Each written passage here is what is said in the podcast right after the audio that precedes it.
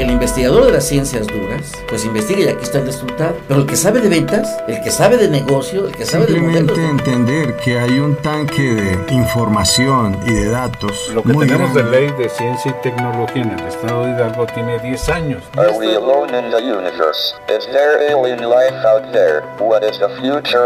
La Universidad Autónoma del Estado de Hidalgo, generadora de conocimientos. Sinergia, el rostro tecnológico de la Universidad Autónoma del Estado de Hidalgo. Ciencia y tecnología, el punto convergente entre profesionales y sus ideas. Sinergia, con el doctor Roberto Morales Estrella. Muy buenos días, estimados Radio Escuchas, nuevamente con ustedes para darles la más cordial de las bienvenidas a este su espacio radiofónico de Sinergia, el rostro tecnológico de la Universidad Autónoma del Estado de Hidalgo. Por favor, escúchenos, búsquenos en Spotify. Eh, yo creo que es algo que pues se ha venido escuchando por si no sabían si estamos en, Spotify. Pues miren ustedes, hoy en día nos acompaña eh, la doctora Heidi Castillejos Fernández, ella es coordinadora de la licenciatura en Ingeniería de Telecomunicaciones. Asimismo, el doctor Omar Domínguez, que ya lo conocen ustedes, él es presidente de la Academia Curricular de Telecomunicaciones.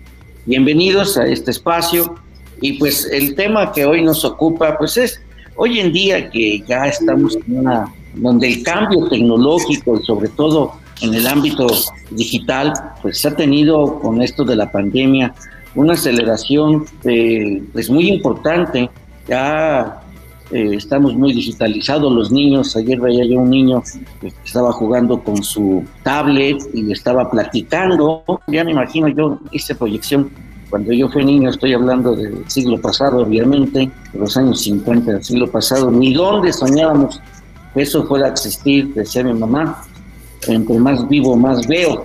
Y es cierto, pero hoy las telecomunicaciones juegan un papel importante. Pero básicamente, eh, pues, doctora eh, Heidi, por favor, cuéntenos, esta licenciatura, cuántos alumnos tiene, eh, cuándo surgió y sobre todo creo que tiene en puerta un seminario para fortalecer y desarrollar las capacidades de nuestros alumnos. Cuéntenos usted de esta licenciatura. Muchas gracias. Primeramente, pues darle las gracias por el espacio. Y bueno, eh, la licenciatura en Ingeniería en Telecomunicaciones se aperturó en el 2012. A partir de ese año estamos independientes alrededor de 400 alumnos, 420 alumnos conforman el programa. Eh, sí, es como usted lo está comentando, estamos organizando en este momento un primer seminario en donde nosotros lo que queremos es motivar pues a nuestros estudiantes a la parte científica. Tenemos la gran oportunidad de que estamos en modalidad virtual, entonces pues hay que aprovechar las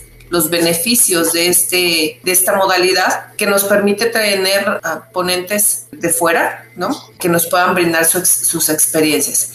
El primer seminario de telecomunicaciones, procesamiento de señales, redes y aplicaciones lo estamos coordinando con, en conjunto con la Academia Curricular, eh, presidida por el doctor Omar Domínguez, quien nos ha apoyado en, en todo momento para que este evento se lleve a cabo de forma adecuada. Muy bien, pues eh, la idea entonces, el objetivo de este seminario es fortalecer eh, el proceso de formación de los alumnos. Yo estoy tal vez eh, equivocado, pero considero que hoy en día, en este nuevo paradigma tecnológico y digital, pues la formación y el desarrollo de los nuevos profesionistas se fundamenta en un pensamiento crítico, un pensamiento crítico para crear, ya no es el tradicional alumno que está esperando en cada clase que les den conceptos y teorías para repetirlos. Hoy tienen que descubrir, hoy tienen que construir, hoy tienen que investigar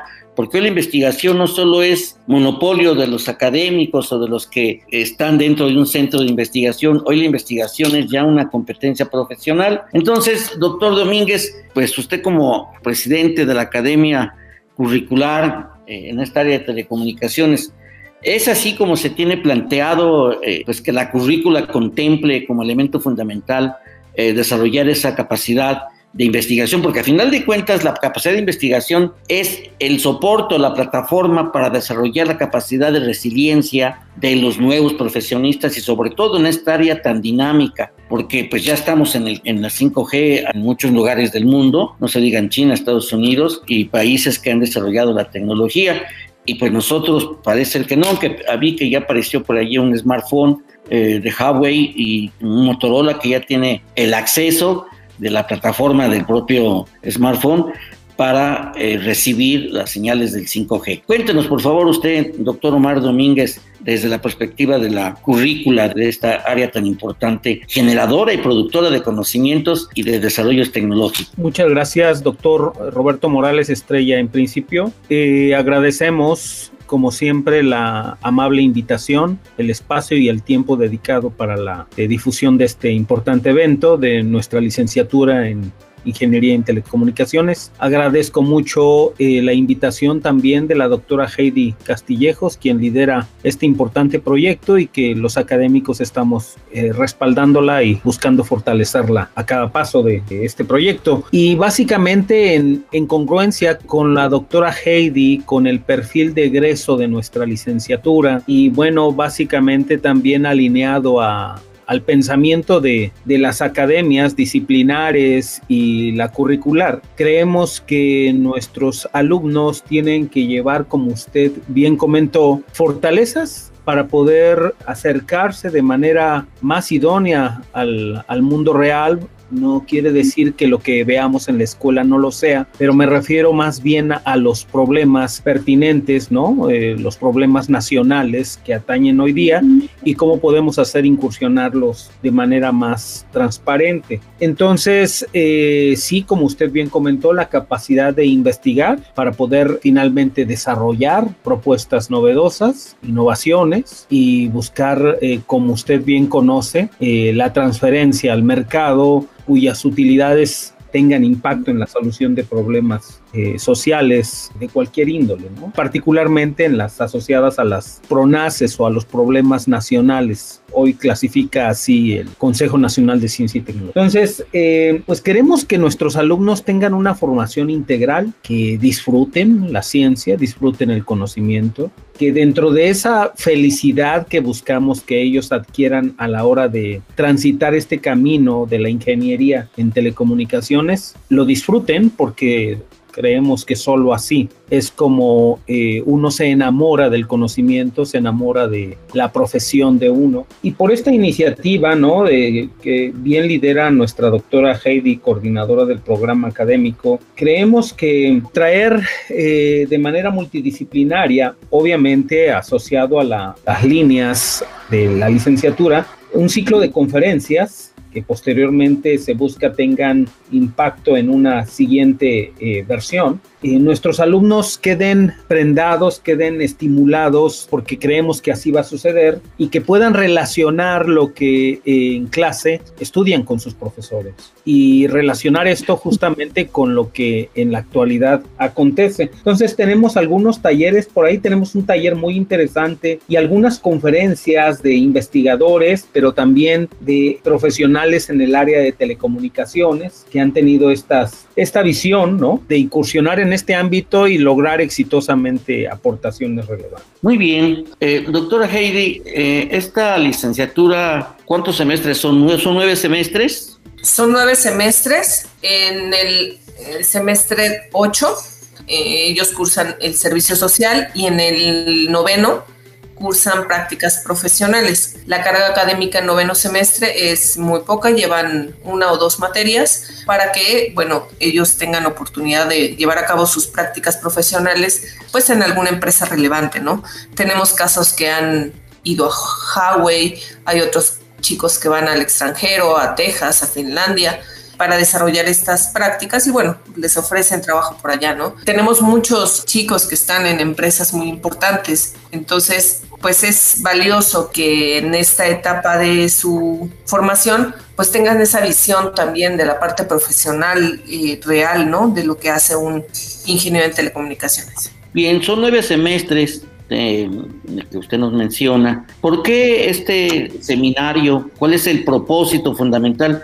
Ya que pues las materias que llevan son bastante nutridas en materia, de, pues en muchos conocimientos eh, muy centrales sobre lo que son tanto teorías como prácticas en materia de los circuitos, de los procesos aleatorios, de telecomunicaciones, de funciones complejas, el procesamiento digital, comunicaciones por fibra óptica, redes inalámbricas, sistemas electrónicos y, este propósito de conferencias, este, este seminario, que yo me imagino que es interactivo, ¿verdad? Que yo creo que aquí la idea es eh, con los distintos eh, eh, ponentes, pues es el acercamiento de nuestros alumnos con estos pues ya expertos que están en el área profesional, en el área real, se puede decir como ustedes lo mencionan, y que a final de cuentas es pues es una transferencia, es una transmisión de conocimientos y que la idea, me gusta lo que plantea el doctor Domínguez, es enamorarse del conocimiento. Aquí recurro a las palabras de Justo cuando le preguntaron que qué cosa era innovación, dijo, innovación es tener, es, es, hacer del conocimiento pasión. Y yo creo que los que ya decidimos de tener algún área de conocimiento, pues es donde nos definimos y nos enamoramos de las actividades que realizamos. Este seminario, que es el primero, pues, lo comenta usted, ¿qué objetivo tiene? ¿Qué resultados esperamos lograr con estos con este, esta serie de conferencias, doctora Heidi? Pues justamente como lo, lo comentaba el doctor Omar y usted, pues es darles otro punto de vista a los estudiantes que nosotros estamos formando, en realidad cómo se aplican todos los conceptos que nosotros les enseñamos y que bueno, ahora ellos mismos están haciendo un autoaprendizaje, ¿no? Muchas veces nosotros enseñamos conceptos teóricos matemáticos que son fundamentales para la formación, pero ellos no visualizan en dónde se aplican estos conceptos. Ellos creen que muchas veces pues las matemáticas no las aplican en la, vida cotidiana, en su profesión. Sin embargo, pues son fundamentales. Si no sabemos eso, finalmente no vamos a poder comprender los equipos eh, súper complejos que tienen las telecomunicaciones, por ejemplo, ¿no? Que ya nada más es simplemente apretar un botón o hacer una serie de configuraciones, pero pues en el fondo sabemos cómo funciona esto de acuerdo a la teoría matemática. Entonces, lo fundamental de esto es eso, ¿no? Mostrarles a los alumnos por medio de las experiencias de los profesionistas que estamos invitando, pues esta parte real, en dónde se aplica, cómo se aplica, eh, sí es cierto que se ocupan los, los conceptos. Tenemos eh, un invitado en donde ya tiene su propia empresa de telecomunicaciones, ¿no? Entonces, también la motivación de saber que sí se puede, ¿no? Tener su propia empresa o salir del país y tener un trabajo en otro, en otro país, que los conceptos y que la enseñanza que nosotros les da, estamos dando es valiosa. No, de que es valiosa, es valiosa, todo conocimiento es fundamental. Hay algo que me llama la atención que sumo a lo que comentaba el doctor Omar Domínguez, esto es lo de que puedan poner su empresa, es decir, eh, tiene una parte de emprendimiento. Ser emprendedor es un salto al vacío, se requiere tener mucho amor, al, conocimiento y, mucha confianza aprender de los errores. Necesitamos que nuestros alumnos aprendan de sus propios errores, porque a final de cuentas es en la retroalimentación donde se construye el conocimiento. Y es ahí donde entra el pensamiento crítico, como dice, me apego a lo que dice Peter Dussel, el filósofo, no Peter Dussel, que es el, otro especialista en MIPIMES, sino el, el filósofo dice que en materia educativa ya está sobre ya está superado lo de educar para la excelencia. No, lo que hoy tenemos que educar es para eh, lograr el pensamiento crítico que ponga en ruta a los nuevos profesionistas hacia la creación y construcción de nuevos conocimientos. Esto es eh, muy importante porque pues, nos lleva precisamente a visualizar esa capacidad de poder crear cosas totalmente nuevas. Ahorita me llama la atención, por ejemplo, que hay una organización en Europa que se llama eh, Gaia X. Esta organización es una propuesta para la próxima generación de una infraestructura de datos europea. Es un sistema federado que pues la idea es eh, aplicar los más altos estándares de soberanía digital. Hoy en día el concepto de soberanía digital pues es ahí donde por ejemplo, si le decimos a, nuestros estudiantes hoy es que tú puedes contribuir a la soberanía digital como la soberanía alimentaria, como la soberanía política.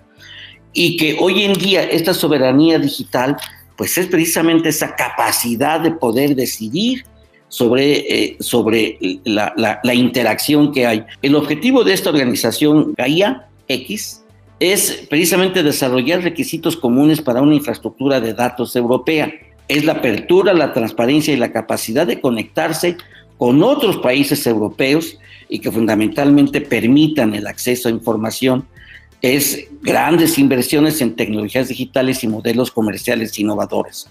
Toda actividad humana, ahorita requerimos precisamente de esta conectividad, que cada vez la tenemos, pero los mexicanos en materia tecnológica somos más usuarios que creadores.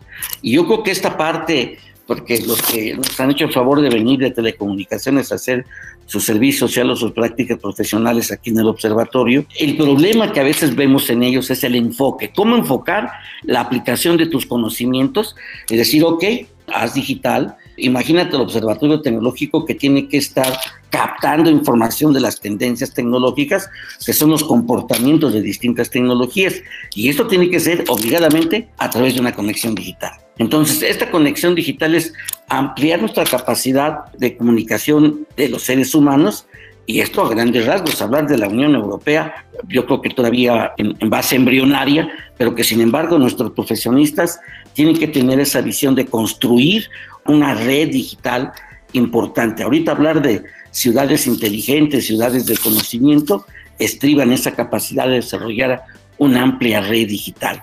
¿Qué opina, doctora Heidi? Sí, es importante eh, que los alumnos tengan esa visión mundial, ¿no? No solamente que nos quedemos aquí en el estado, en el país, sino que tengan esta visión de qué se está haciendo a nivel mundial. Es sumamente importante y pues es, es a donde queremos llegar. Esta primera primer seminario pues es una pequeña aproximación de lo que podemos hacer. Sabemos que podemos tener enlaces a nivel mundial en donde también nos puedan compartir estas, estas experiencias y de esta manera poder abrir esta perspectiva para los alumnos. Bien, eh, se dice que la cobertura de la red no solo es mucho menor en los países menos desarrollados, entre los cuales está México, eh, sino que además tenemos que atender y tenemos que superar. Y yo creo que el planteamiento, doctor Domínguez, de, de la transferencia y del emprendimiento y lo que dijo usted de los mecanismos de transmisión, con un papel mucho, muy importante.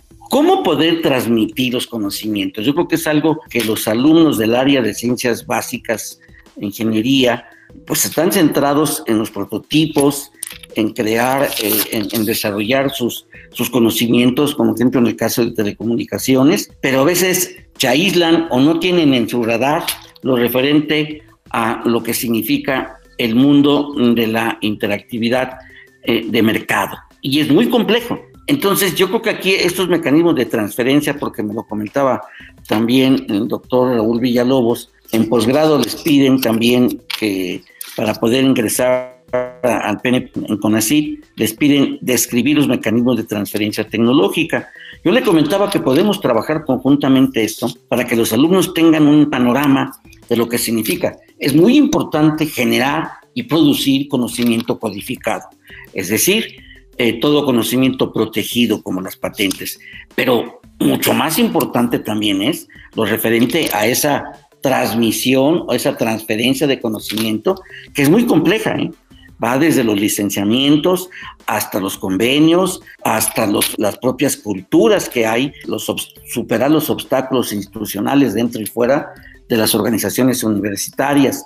Decía, es muy importante establecer esos mecanismos y que identifiquen nuestros alumnos esos mecanismos de transferencia, porque el mercado es un campo de batalla y es muy complejo, es un sistema de sistemas complejos donde eh, ojalá y que siempre existiera y prevaleciera la ética, pero no siempre es así. Doctor Omar Domínguez, ¿cómo, cómo usted piensa que puede ser esta parte de, la, los mecanismos de transferencia? Me pareció muy interesante ahorita este, comento al respecto. Me pareció muy interesante el, concepto asociado de llevar la ciencia básica para fortalecer con argumentos desarrollos novedosos en ingeniería, aplicaciones que puedan llegar a ser susceptibles de adquirir alguna protección de, eh, propiedad intelectual, ya sea algorítmico, ya sea documental o ya sea una plataforma que pueda este, ser o rendir frutos en el mercado considero que es la alternativa. Yo veo o tomo a bien que para los programas PNPC en los posgrados, Padrón Nacional de Posgrado del CONACYT, para dar eh, indicios de calidad a cada uno de estos programas o las certificaciones a las licenciaturas, entre otras cosas valiosas, estén sustentadas en la capacidad de, formación de los estudiantes para buscar llevar soluciones al mercado. Como bien comentó la doctora Heidi, la capacidad de emprendimiento ¿no? que tengan los estudiantes de crear sus propios negocios, sus propias empresas y, qué mejor que sea si tienen la oportunidad de innovar, generar nuevos productos, ellos mismos registrarlos, protegerlos y transferirlos ¿no? en, un ámbito eh, de mercado que sea eh, próspero.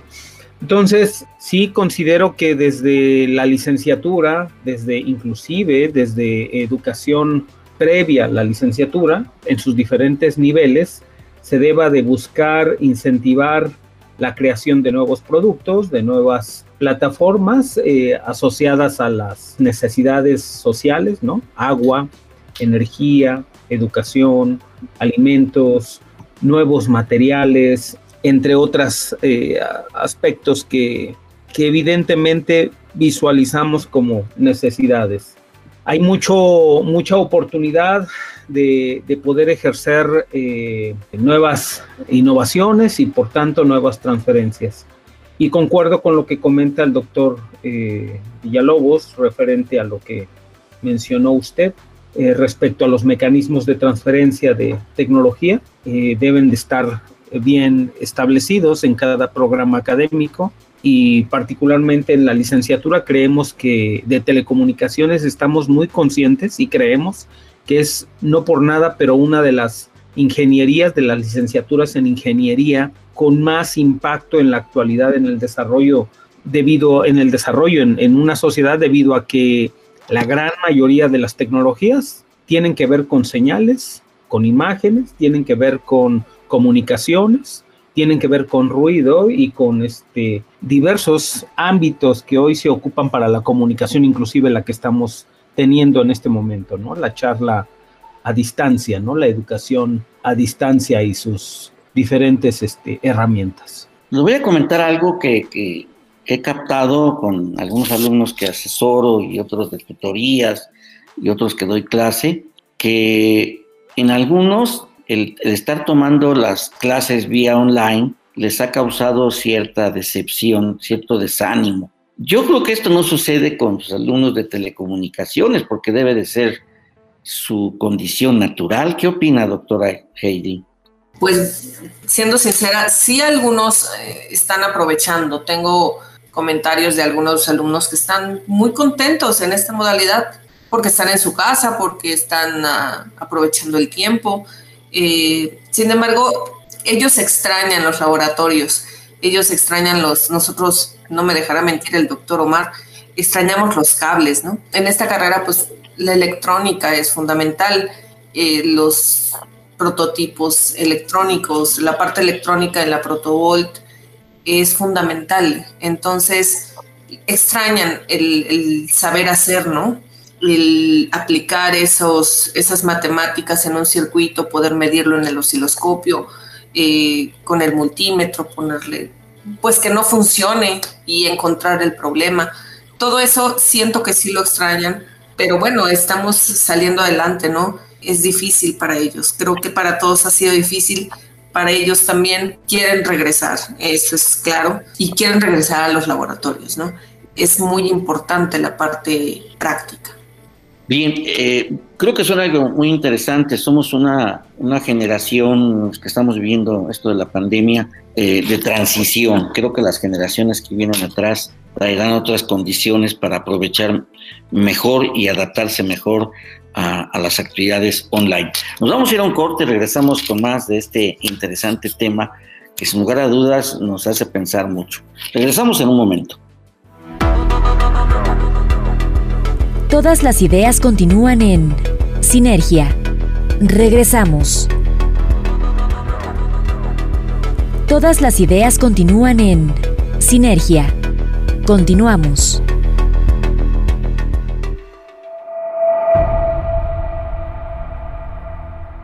Bien, pues ya regresamos y creo que decía yo antes de irnos al corte, a esta pausa, a que eh, pues las generaciones venideras van a entrar de lleno ya a un mundo digital. Nosotros nos agarró eh, sorpresivamente y a mí me gustaría conocer la opinión de ustedes dos, o de uno de ustedes dos. ¿Cómo ven en este sector de telecomunicaciones que haya impactado la pandemia a nivel global, no solo a nosotros como docentes, como alumnos, eh, no solo nuestra vida académica dentro de la Autónoma del Estado de Hidalgo, eh, dentro del sector educativo, sino en sí la pandemia y sus efectos en el sector telecomunicaciones. Bueno, creo que por principio afectó a todo el mundo, ¿no? Porque el que no sabía usar la computadora para conectarse vía remota aprendió. Esa es por principio una enseñanza mundial. En segundo, es que se dieron cuenta o nos dimos cuenta que el Internet es fundamental y que una buena conexión nos, va, nos permite tener una buena clase o tener eh, una buena reunión o tener una buena sesión en un evento. Eso también, ¿no? El ancho de banda, antes no se escuchaba, no, no se sabe muchas veces qué es el ancho de banda pero ahora sabemos que es importante y porque las, las compañías, las grandes compañías, la más grande en México, que es Telmex, porque tiene la, ahora sí que la red más grande de México, ¿no? Hay competidores, los hay, ya hay unas nuevas tecnologías, todo ya está volcando hacia la fibra óptica. Creo que aumentó la importancia y la instalación de, nuevos pues de nuevas tecnologías dentro de la fibra óptica. Las pequeñas empresas que solamente tenían repetidores tuvieron la necesidad de mejorar sus equipos para poder hacer esta transmisión más rápida y brindar un buen servicio. Entonces ya no es solamente veo la televisión por streaming, sino que ya mi vida se basa en el Internet. Y esto fue a nivel mundial. Desafortunadamente, pues en nuestro país no en todas las zonas o no toda la población tiene acceso a esta, esta tecnología. Y sin embargo, pues es, un, es una buena oportunidad para que los gobiernos se den cuenta que el Internet debe ser para todos y ya es un servicio que se necesita. Ese es mi punto de vista. Doctor Domínguez. Sí, doctor eh, Morales. Como bien comenta la doctora Heidi, hay diversas palabras clave que la sociedad, inclusive sin una formación académica inherente a las telecomunicaciones, ahora maneja. Y aparte de su vocabulario es ancho de banda, por ejemplo, ¿no? Y así como esto, eh, otros términos muy interesantes. ¿Por qué? Porque se ha convertido como una herramienta de la vida cotidiana, no solo inclusive para poder tener reuniones inherentes a la academia, ¿no? Reuniones de trabajo, o clases de licenciatura y posgrado. También las familias han eh, tenido a bien convocarse virtualmente para tener estas reuniones debido a la, a la sana distancia que debemos de, tener y debemos de preservar lo más que se pueda. Sí eh, hay unas eh, bondades que tiene este tipo de esquema de comunicación, tiene por supuesto sus vulnerabilidades, ¿no? el despersonalizar a pesar de que podamos vernos a través de una cámara, creo yo que se despersonaliza en cierto modo el, contacto con nuestros seres queridos o con nuestros compañeros de trabajo o amigos.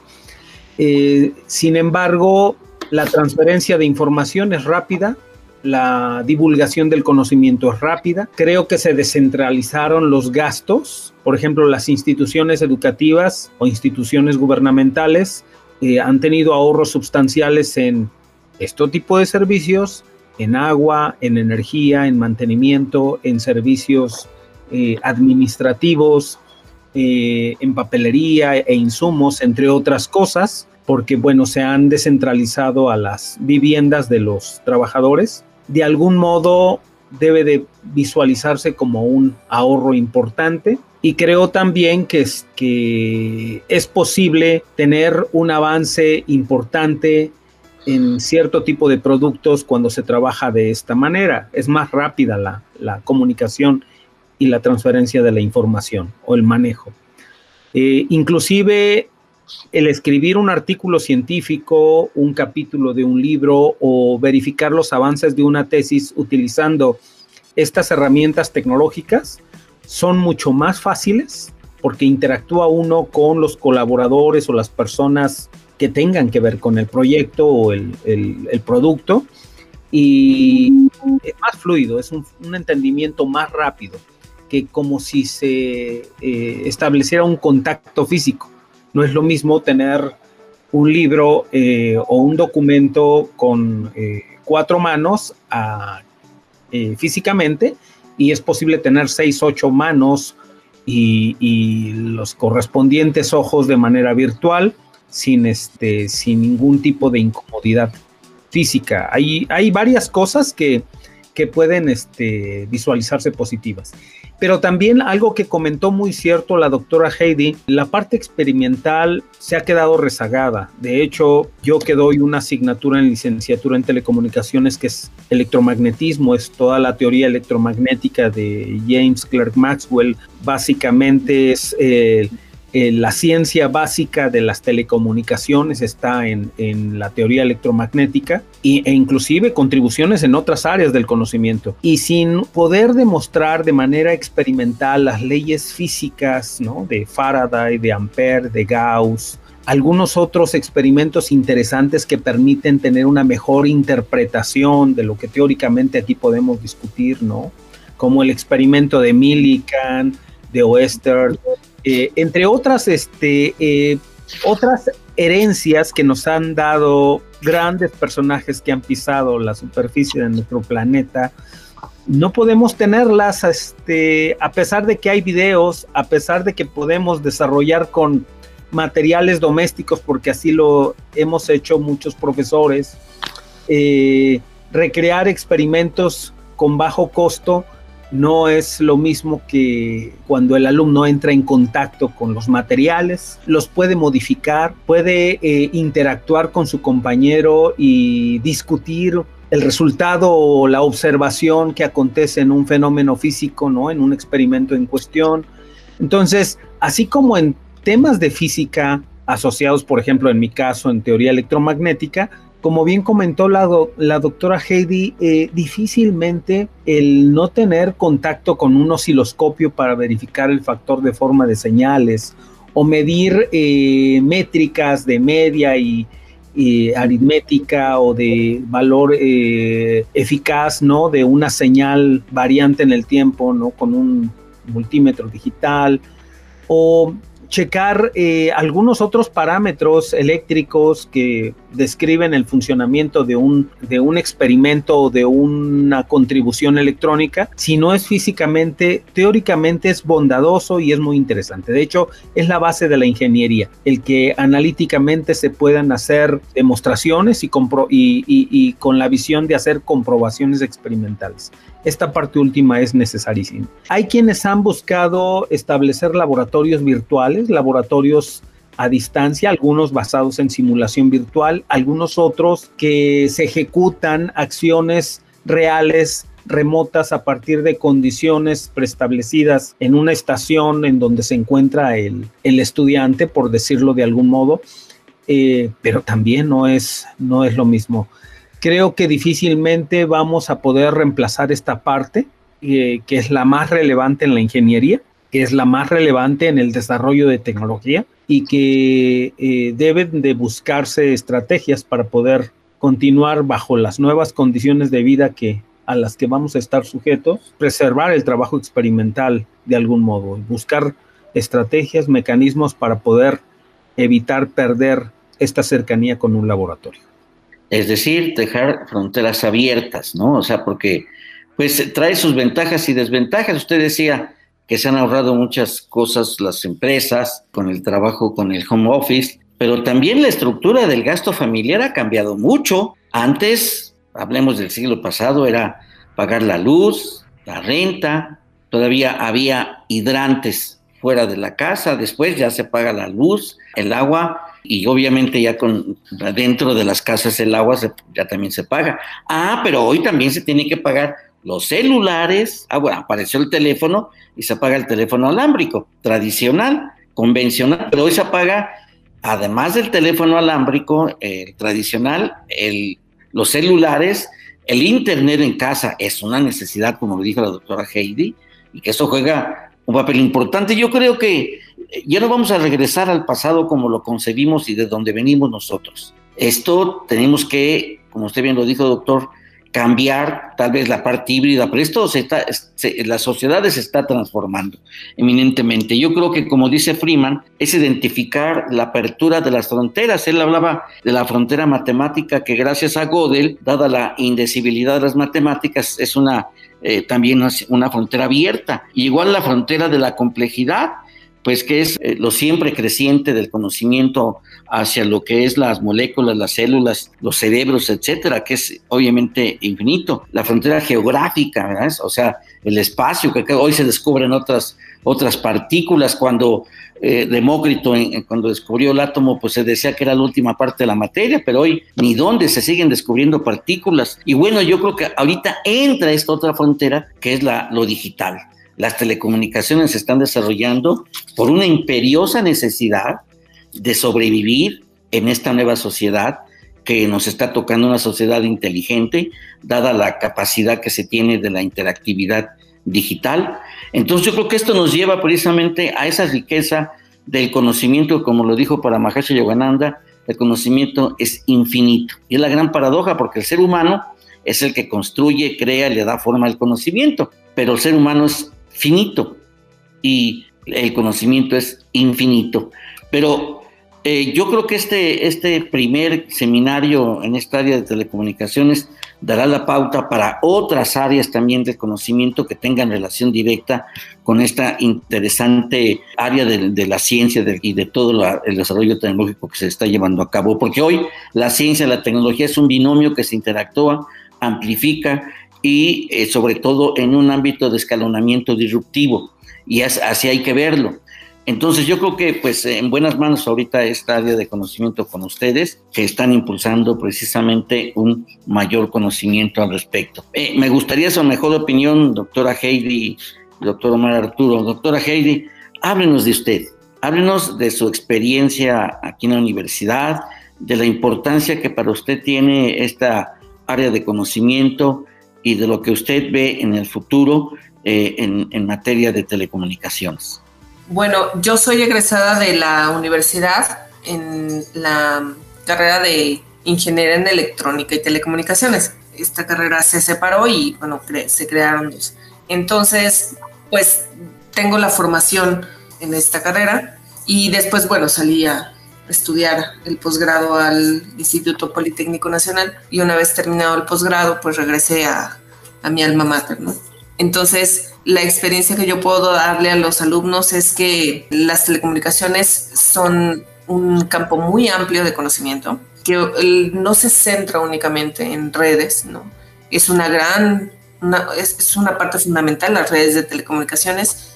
Sin embargo, hay más, hay, hay muchísimo más redes de telecomunicaciones me refiero a la parte alámbrica, ¿no? Sin embargo, ya estamos viendo redes de fibra óptica, eh, eh, existen enlaces satelitales, análisis de las señales dentro de estos enlaces, la tendencia a las telecomunicaciones, eh, una es la fibra óptica y otra es las antenas, ¿no?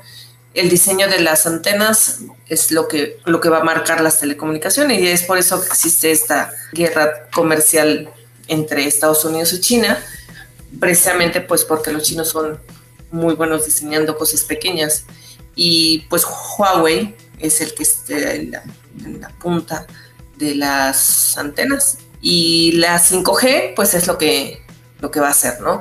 Poner muchas antenas muy cerquita y eso va a permitir que eh, la recepción y la transmisión de datos sea muy rápida, muy rápida.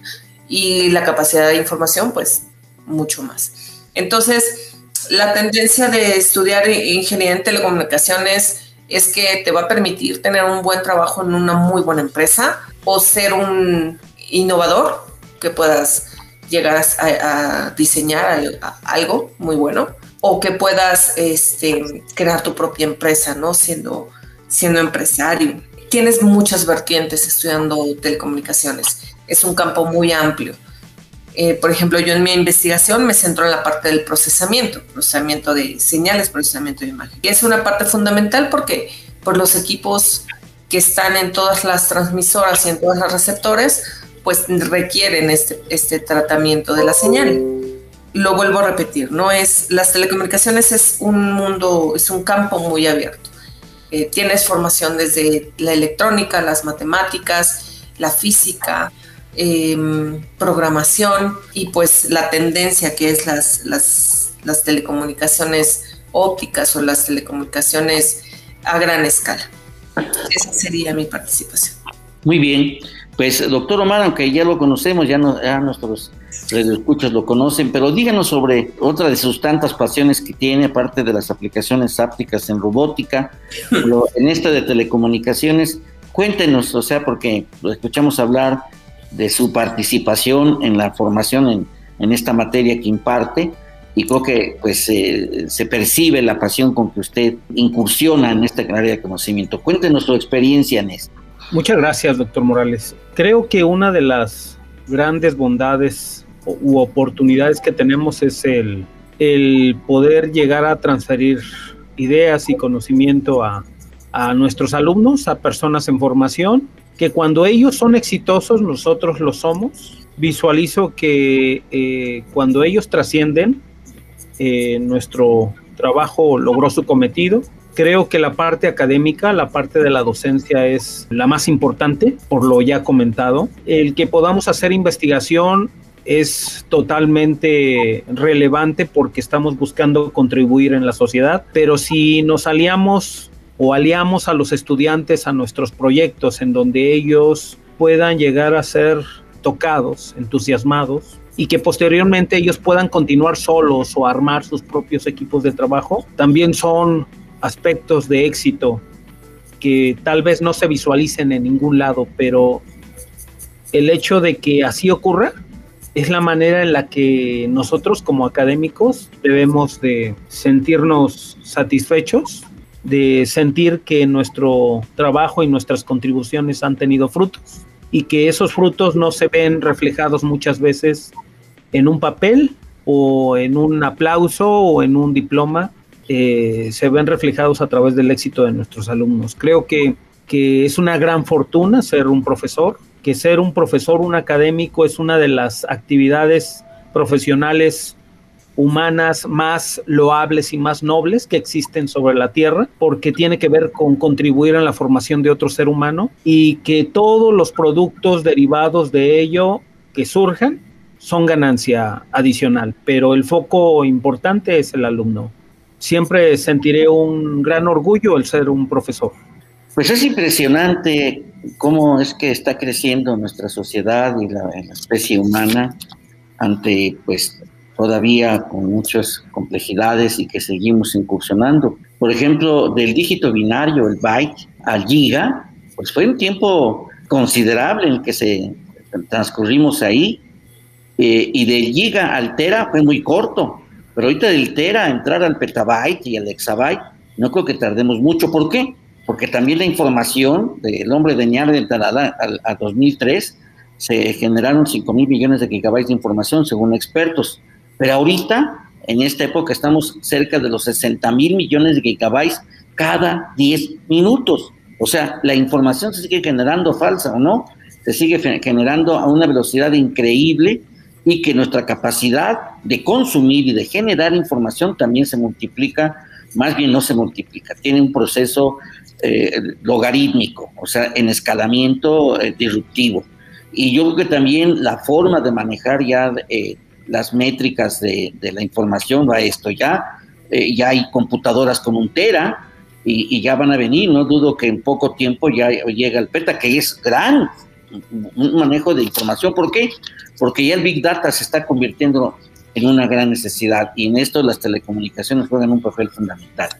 Pues bien, es, ha sido una experiencia formidable platicar con ustedes, doctora Heidi eh, pues yo creo que nos ha dejado usted una experiencia formidable y que, y que además, eh, pues el entusiasmo de contagiar a los alumnos que participen en este primer seminario, doctora Heide Castillejo Fernández, eh, coordinadora de la ingeniería, de la ingeniería perdón, en telecomunicaciones. Doctor Omar Arturo Domínguez Ramírez, pues como siempre, eh, siempre aprendemos de, de los, los, conceptos que vierte en nuestras entrevistas, en esta parte de comunicación, y siempre deja un grato sabor de boca, pues para nuestros escuchas que nos los han transmitido, nos han dicho, y yo creo que pues eh, en lo que hacemos nosotros no es más que transmitir lo que ustedes eh, construyen a diario con esa pasión de conocimiento y con esa, esa gran responsabilidad ética de que tenemos como docentes en nuestras manos. Es una sociedad más compleja. Ese es el futuro para ellos, es una sociedad más compleja y que solo con el conocimiento podremos enfrentar esos desafíos. Muchas gracias por su participación, por sus conceptos y que Esperemos que todos los alumnos participen en este seminario. Eh, los invitamos a que ya están los datos, eh, eh, pues tanto en Facebook de, este, de este gran seminario y bueno, también en el Observatorio Tecnológico, en el Carrusel, también están ahí los datos. Y si no, doctora Heidi, que se pueden comunicar con usted, ¿a qué teléfono, a qué correo? al correo de la ingeniería, ing.telecomunicaciones.icbi arroba uaeh.edu.mx. Doctora, ¿este seminario está abierto nada más para los eh, alumnos o está abierto al público en general? Primeramente nosotros lo habíamos considerado para eh, los alumnos de la carrera, sin embargo, créanme que ha tenido una muy buena respuesta. Hasta alumnos de biología están interesadas en algunos de los temas. Y pues claro, por supuesto, está abierta a toda la comunidad que le interese haciendo el comercial, pues eh, a todos los alumnos que estén decidiendo qué estudiar, pues nuestra carrera es una gran, gran oportunidad, una gran oferta educativa y pues los invitamos a conocernos, ¿no? Perfecto, muy bien, qué bueno que está abierto. Yo los invito, también hago este anuncio del Día Mundial de la Propiedad Intelectual, que es el día lunes 26, empezamos a las 11, son cuatro conferencias muy interesantes, ya tenemos 150 registrados, y esperemos que contemos con alumnos y profesores del área de ustedes. Pues no me resta más que agradecer reiteradamente por todas sus aportaciones, doctora Heide Castillo Fernández y doctor Omar Arturo Domínguez Ramírez del Instituto de Ciencias Básicas e Ingeniería del área de Ingeniería en Telecomunicaciones. Mil gracias. También agradecemos en los controles a nuestra queridísima amiga Paola Juárez, a nuestra directora de radio, Claudia Namí Muñoz Arabia, y a todos y cada uno de ustedes, estimados radioescuchas, que nos permiten pues darles esta información, compartir con ustedes nuestras experiencias como docentes, como investigadores, que en algo les pueda ayudar. Muchas gracias. Se despide de ustedes su amigo Roberto Morales Estrella, enviándoles un un abrazo fuerte, caluroso, pero sobre todo sincero, con el mejor deseo de que siempre estén sanos. Mucha salud. Hasta la próxima. Gracias por escucharnos. Por hoy, las ideas se vuelven a dispersar hasta la próxima emisión de Sinergia